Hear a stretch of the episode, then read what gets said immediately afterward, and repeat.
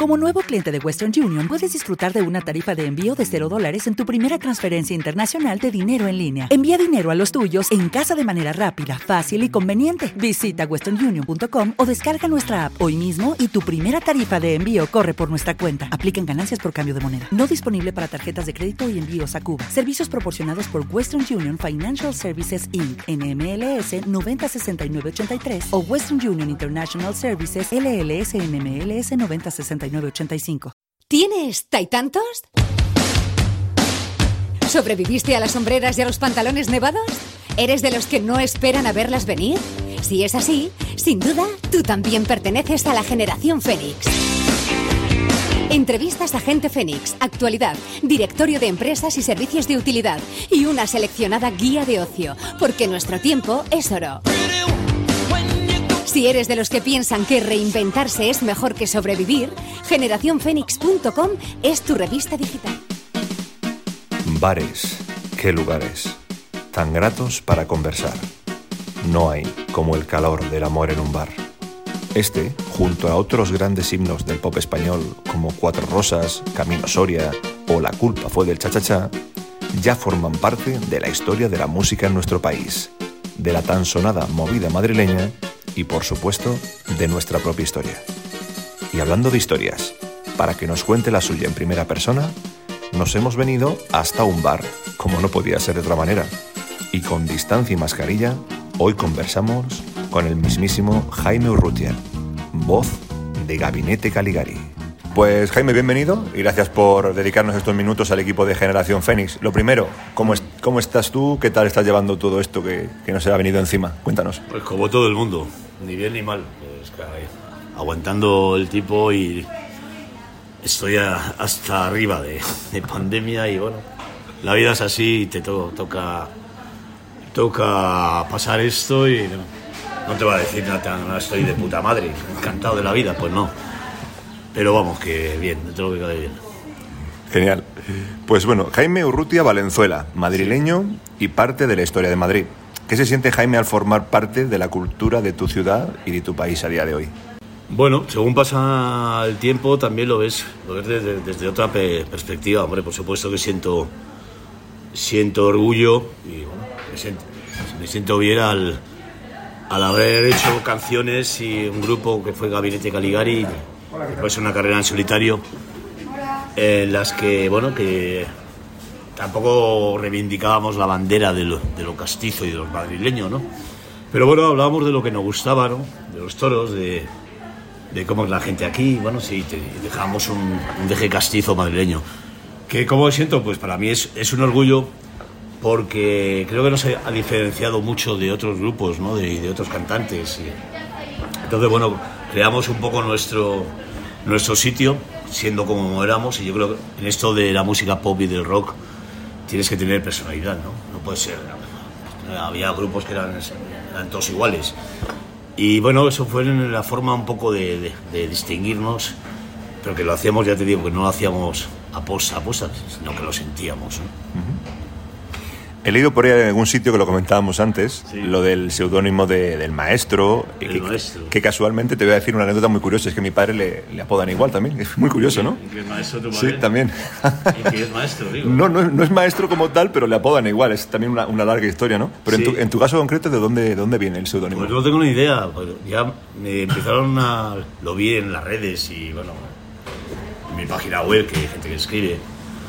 Y no, no sé quién se lo inventó, pero fue en mi, en mi carrera en solitario, ya cuando empecé ya con Gabinete Caligari, no me llamaban el maestro. Bueno, me parece cojonudo que te llamen el maestro, pues. Como tiene peso, ¿no? Eso. Hombre, por supuesto, no sé, te- yo me considero to- ante todo compositor, más que yo no soy un gran cantante ni un gran guitarrista, ¿no? Bueno, tengo mi voz particular, pero me- yo agradezco mucho que la gente aprecie pues, cierta maestría en, en mi forma de componer canciones, ¿no? Pues, pues sí, Es- está mejor que te llamen el maestro al, al Ah, aprendiz, sí.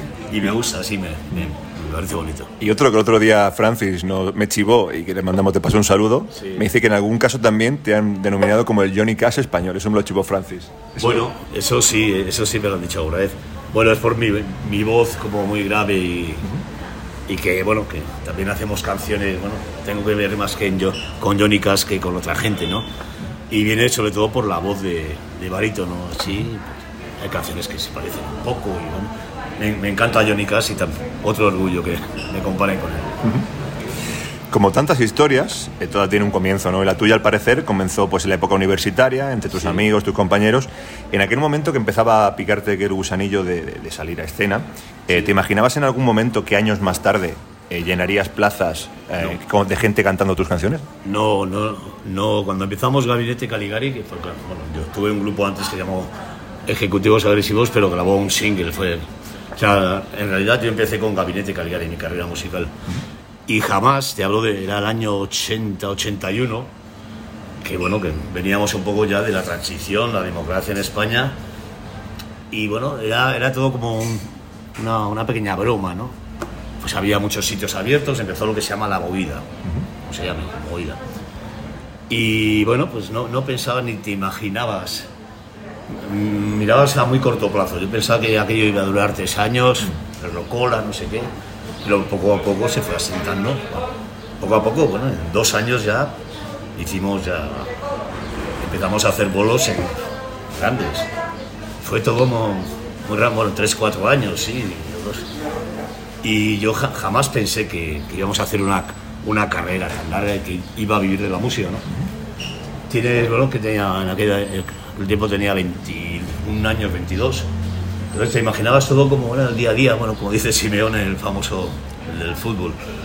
Que bueno, el día a día y no te importaba, pero jamás, o sea, lo de- llenar un campo de fútbol y plazas de toros y, o sea, de llegar a donde llegamos, Gabinete de Caligari, como llegaron también muchos grupos, porque fueron muchos grupos, en los 80 que llegaron, llegaron a eso, pero jamás me lo imaginé.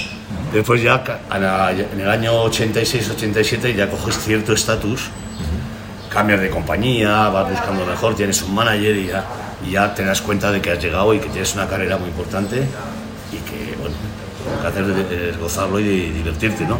Pero jamás me- nos, nos hubiéramos imaginado eso, jamás. Y ahora que comentas lo de la época, principios de los 80 y demás, Sí. eh, ¿cómo vive en primera persona un, un artista, como en tu caso, en vuestro caso como Gabinete Galgare, el tema de, de la transición, de salir de aquella etapa, de empezar un Sí. poquito como la, la- aqu- aquella, aquella nueva, Yo- nueva yo movida? siempre me consideré un afortunado porque por edad me pilló. Yo tengo, soy del 58. A mí el año 78, el año de cuando Suárez y todo eso, la transición empezó en los 76, eh, con la muerte de Franco del 75. Tenía 20 años. Y yo tengo hermanos mayores, no sé, el pequeño de seis hermanos. Mis hermanos ahora pues tienen a- me llevan como, el mayor tiene siete años más que yo y el menor, no. Pero vamos, yo fui el menor. Y entonces, digamos que tuve la suerte, me considero un afortunado porque tuve la suerte, yo vivía que mi hermano el mayor corría detrás de los bises en la universidad y las movidas de políticas y la represión que había. con- bueno, yo como, la verdad es que los niños, no- cuando eras un niño tampoco te enterabas mucho de la represión y tal y cual. Pero ya cuando empezás, empezabas a hacer adulto sí, había, había represión con Franco, realmente. Entonces yo, ya te digo, lo, lo viví como, como, sí, como que, de repente todo, como mucha gente de mi, edad, ¿no? Que todo empezaba, que había, empezabas a, poder salir a los sitios, había bares abiertos, eh, todo el mundo quería hacer un grupo y los padres ya nos decían, "Ah, joder, mis padres, pues a, mis hermanos mayores, pues les tenían ahí muy controlados. Les "Ah, yo voy a hacer un grupo, eh, mira, mientras no dejes la universidad, sigue, sigue, puedes hacer lo que quieras. sé. Como unos aires de libertad que es lo que te digo, que me considero realmente un afortunado por eso. Y bueno, lo, fui viviendo poco a poco. Pues, la entrada de la democracia, me fui a la Mili, que fue cuando en el año 82 que ganó el PSOE en las, primeras elecciones, recuerdo, del PSOE, ganó Felipe González, que me tocó de la Mili hacer guardia por, por la- por las elecciones. Y bueno, poco a poco fue creciendo esto y este país, y lo, lo viví nada, empezamos a hacer ya giras y tal y cual, y, y de repente había autovías en España, que antes, antes viajar a Sevilla eran ocho horas.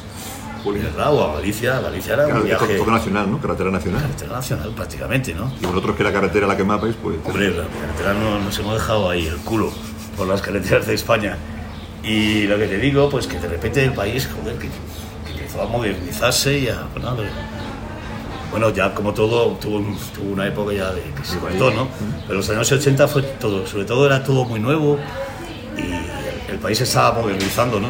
Y lo, lo viví con, me tocó la mejor época de mi vida, los 20 a los 20 y pico años, y encima ganando dinero y bueno, me siento un privilegiado, sinceramente. Total, total. Eh, dicen algunos que las reglas hay que conocerlas bien para saber cuándo romperlas. Y bueno, entre, el ejemplo tenéis en que llegasteis vosotros Sí. y entre otros tantos éxitos. Uno de ellos eh, tenía una melodía de paso doble, como bien hablábamos, Sí. y que encima hablaba de los bares, que era algo como pues, a todos nos, nos, eh, nos lleva algún recuerdo, alguna cosita controlada. ¿no? ¿Cómo, ¿Cómo se os ocurrió fusionar eh, esa, esa música, esas letras, con lo que algunos llegaron a denominar como rock torero, por, en- entre otras cosas? ¿Cómo Sí, se sí. ocurrió aquella, aquella mezcla? Ya te lo he dicho antes, nosotros queríamos ante todo desmarcarnos mucho, ser diferentes. En, en aquella, en aquella época recuerdo había muchos tipo Nacha Pop y Los Secretos, y a mí cuando, lo respeto mucho, ¿no? Pero que hacían como un pop un poco eh, muy, americano, imitando mucho lo de fuera. Y mi chica me ha dejado y como todo, el pop de toda la vida, así como ñoño un poco. No, no, que lo digo ñoño entre Sí, sí, sí, quiero- desde cariño. que, que considero unos grandes grupos, los que te he inventado. Entonces yo, yo tenía sobre todo la... Hicimos, ya te he dicho, antes he dicho que hicimos la mili. El bajista se libró, pero Eddie y yo, el batería y yo hicimos la mili. No fuimos a la mili, además pedimos promociones, y es- pedimos, sí, lo que se llama... Lo que se llamaba, que te la retrasaban por estudios, Sí, por pró- estudios, prórrogas, se llama, prórroga de estudios. Y entonces en la mili también nos cambió mucho la perspectiva. Éramos ya conocidos como gabinete, tocamos en Rocola, pero nos fuimos una- a la mili diciendo, bueno, vamos a, a quitarnos la mili encima, que era un engorro para cualquier grupo, la mili en- entonces era un engorro. Te- te estaba en un año de tu vida o 13 meses. Y entonces la mili nos cambió, nos cambió mucho, ahí conocimos gente muy, pues muy popular todo, muy conocías a pues gente de Murcia, de, de Canarios. Y, entonces nos vimos ya la, la vida como que nos gustaba además el, el rollo castizo. Mi padre era crítico taurino en, mi casa se escuchaba mucho paso dobles y ah, a, mí, siempre me gustó el paso doble y, y ciertas cosas de la copla y cada canción popular española. y, no se te ocurre ¿no? en un momento determinado, voy a hacer esto. Pues un día con una maquinita de ritmos y me salió el calor del amor en un bar que me parecía también reivindicar los bares. Había, pues no, no, no había letras en los bares, coño. No pasábamos en aquella época, al principio de gabinete nos pasábamos muchas horas en los bares, cuando no tenías dinero para... no habíamos ganado dinero todavía, pero nos pasábamos a lo mejor una tarde de domingo hablando, con, tomando con muy poco dinero. Y me pareció una canción a los bares y con un ritmo paso doble y bueno, siempre, y lo que te digo, eso me, me daba como confianza de que nos estábamos desmarcando y de que éramos distintos y que teníamos nuestro sello personal.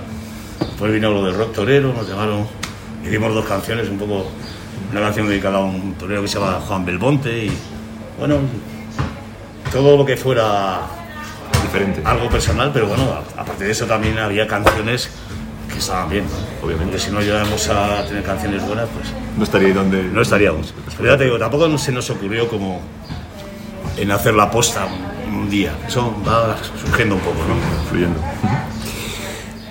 18 años de gabinete, 8 discos, decenas de singles. Sí. Y llega 1999 y se crea un pequeño punto y aparte. Sí. En el año 2002 comienza la carrera de Jaime en solitario.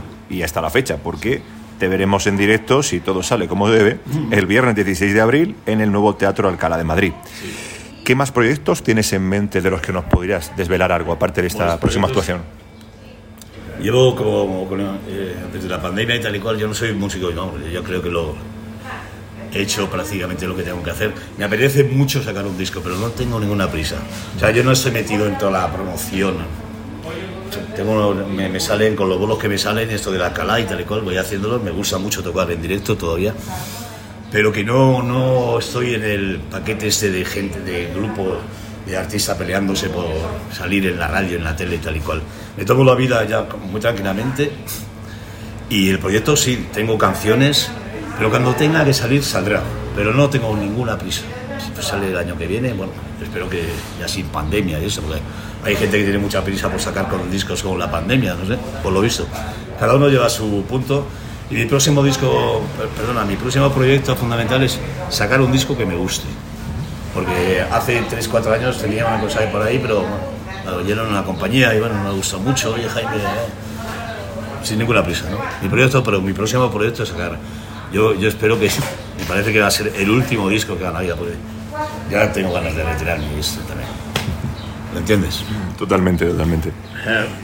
Eh, Jaime, ¿qué, qué opinas tú de tópicos que se suelen decir con el paso del tiempo? Como por ejemplo, ya no se hace música como la de antes, o aquellas letras tenían un mensaje. ¿Tú qué opinas de frases que se escuchan por ahí como esas? Pues que lo digo siempre. o sea, yo, yo entiendo perfectamente las- el proceso de las generaciones, ¿no? Yo me acuerdo que yo de pequeño escuchaba a los Beatles y a los Rolling Stones, ¿no? O sea, tenías que ver a mi padre, un señor de 60 años ya llegando a casa, esto me pones, estos melenudos. Pues igual que ahora, macho. Es que la música del reggaetón, bueno, sobre todo el reggaetón no lo entiendo. Es que me dan por el culo todo el perreo y tal y cual. Con todos mis respetos. Es lógico. Hombre, para mí la música que me gusta es el rock and roll clásico y el rock and roll de los 60, y Elvis Presley, David Bowie, Lou Reed, y, y es que la música que he mamado, ¿no? Y por desgracia, no sé, también podía haber música que me gustase. Bueno, hay gente que hace música de eso, pero que no, no se escucha en las radios, no está ahí, no está, en televisión, no está en las radios. La, música es muy importante lo que suena en las radios, ¿no? Por eso no, no, no me pongo la radio apenas para escuchar música, como antes. Entonces, bueno, me parece normal. Cada uno tiene su generación, la música que, que ha mamado. Y no, pero aparte de eso, considero que la música que ha pegado un bajón de calidad.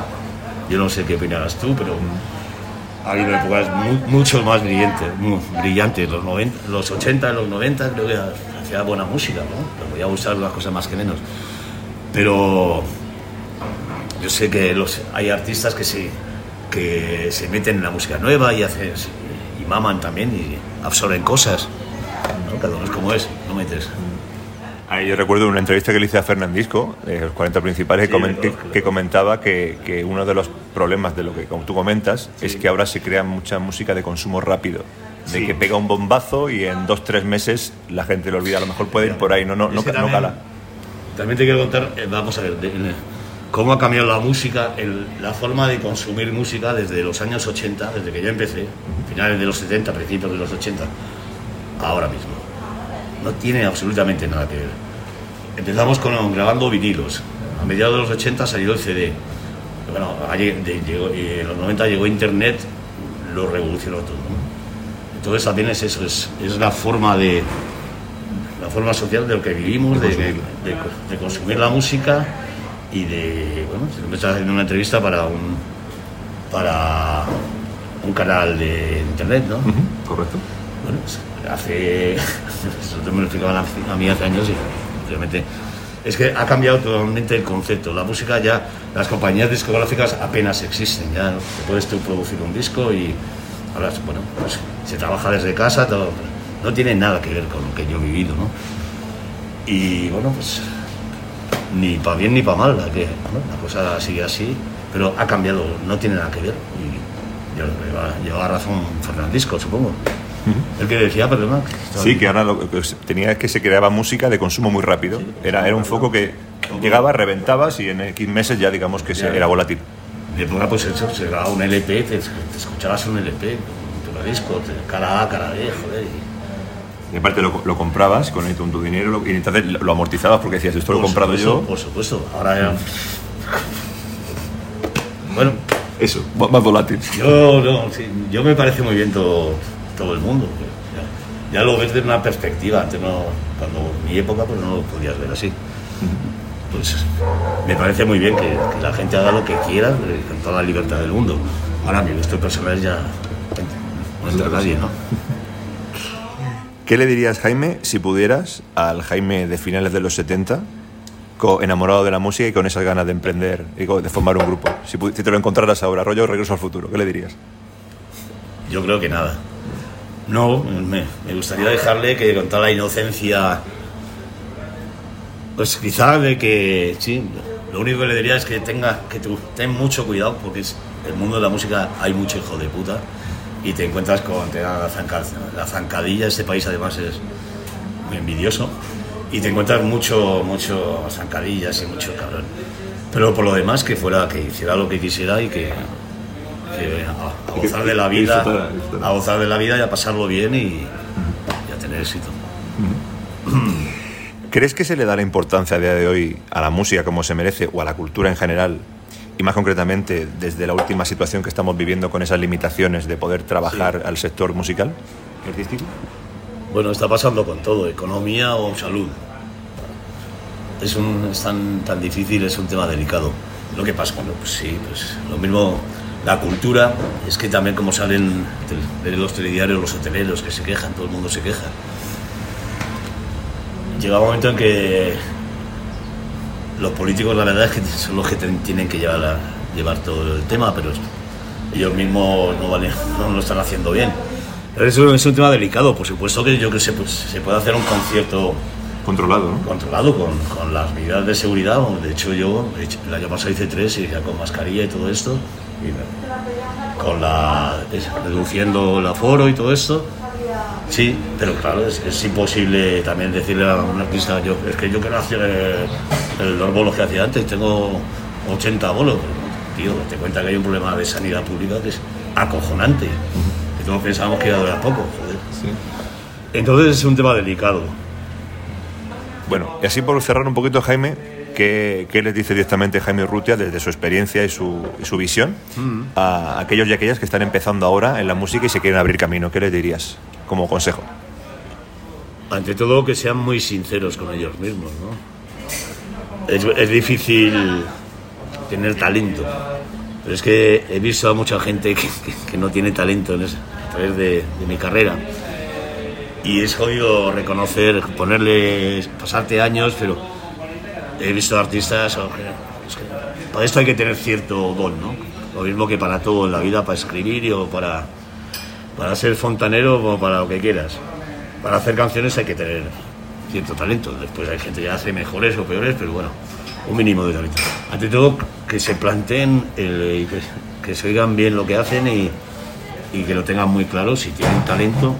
¿Qué, qué les diría? Que si tienen talento, para adelante y a luchar como Dios. Si no. Si no, no, porque van a perder el tiempo, pues es muy jodido ese mundillo y se van a pasar la vida pegándose hostias. Y a ese modo cierre, a mí me gusta hacer una cosita que es eh, un poco en homenaje a aquellas bonus tracks que venían en los álbumes, yo le llamo las bonus questions, que son como tres, cuatro preguntitas muy cortitas para que me contestes lo primero que te pase por la cabeza sin mucho, sin mucho preparativo. Sí. Uno de tus conciertos más especiales. ¿Qué recuerdas? Recuerdo el un concepto de Gabinete Caligari donde presentamos un disco que se llama Cuatro Rosas, ¿no? En la sala Astoria, ahí en, Ma- en Madrid, está por ahí, por donde empieza el Paseo de Extremadura. Y bueno, fue, la, fue un éxito total, fue, se llenó y fue, fue como la confirmación de que el grupo ya molaba, sonábamos muy bien y fue un concierto maravilloso. Ya lo del año 85, creo. Y fue, sí, un concierto que recuerdo gratamente. Después hay, hay conciertos que te olvidas, pero que, hay como que te lo pasas de puta madre en el escenario, ¿no? Son muchos, afortunadamente. Pero yo te he dicho ese, por ejemplo. ¿Uno de tus discos a que le tengas mucho cariño? Uy, tengo muchos. No sé, por decirte uno, el Ziggy Stardust de David Bowie, ¿no? Es un disco con el que aprendí muchísimo, por la forma de componer de Bowie y los arreglos. Y, y me, fíjate, lo escuché la- por primera vez en el año 79 y no me, no me canso de ponerlo. Una de tus canciones, como, como Jaime, como Gabinete, como quieras, que tenga mucho significado y que la lleves contigo siempre, que no se te olvide. Pues por ejemplo, del último disco, de, perdona, del, de mi carrera en solitario, del disco de Patente de Corsa hay una que se llama ¿Dónde estás? que es un, es un medio tiempo rock clásico de toda la vida, con unos arreglos muy bonitos, cojonudos, y que después hice una, hice una versión, hice una versión junto con Andrés Calamaro, Ariel Roth y, y Loquillo. Y esa canción, pues creo que es un, digamos, un tope de lo, de lo que puedo, pude, eh, he podido hacer, ¿no? Me quedo con esa, por ejemplo. Uno de los artistas con los que aún a día de hoy no hayas colaborado, pero te encantaría hacerlo algún día. ¿Nacional o internacional? A tu gusto. Nacional o internacional. Es que, Elige el que tú quieras, de aquí o de fuera. Pues no sé, pero por ejemplo. Lou Reed, por ejemplo, está muerto ya, pero admiro mucho a Lou Reed. O bueno, pues o sea, adoro los Rolling Stones, no sé, me vi a Richards en directo y, y me caga, como en solitario, no fuera de los Stones.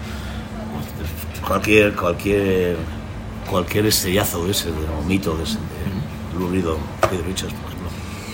Y ya para cerrar, un, un artista con el que sí has podido colaborar en tu carrera y que nunca te lo hubieras imaginado. O sea, un, un, ídolo, digamos, que finalmente has podido hacer un trabajo con él o con ella. Pues no sé, Andrés Calavaro, por ejemplo, bueno, el triunfo con los Rodríguez, y, digamos que empezó después que pero bueno, colaboré, he colaborado con él varias veces y me ha encantado. ¿Y con quién más he colaborado? Así me guste mucho, pues sobre todo Andrés Calavaro. Un Calamaro. Me parece, me parece un gran artista. Y lo es, lo es. Lo es. Bueno, nada, Jaime, lo dicho, mil gracias por tu tiempo, por las palabras. Encantado por tu obra y esperemos que quede Jaime para rato mientras te apetezca, por supuesto. Te mandamos un fuerte abrazo de Generación Phoenix y creo que ahora más que nunca podemos decir eso de que Dios reparta suerte, ¿no? Dios reparta suerte y un saludo para todos. Muchas gracias.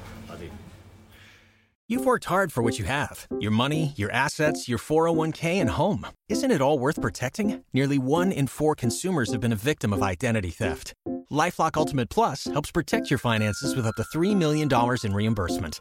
LifeLock alerts you to identity threats you might miss, and if your identity is stolen, your dedicated U.S.-based restoration specialist will work to fix it. Let LifeLock help protect what you've worked so hard for. Save 25% off your first year on LifeLock Ultimate Plus at lifeLock.com/slash-aware. Terms apply.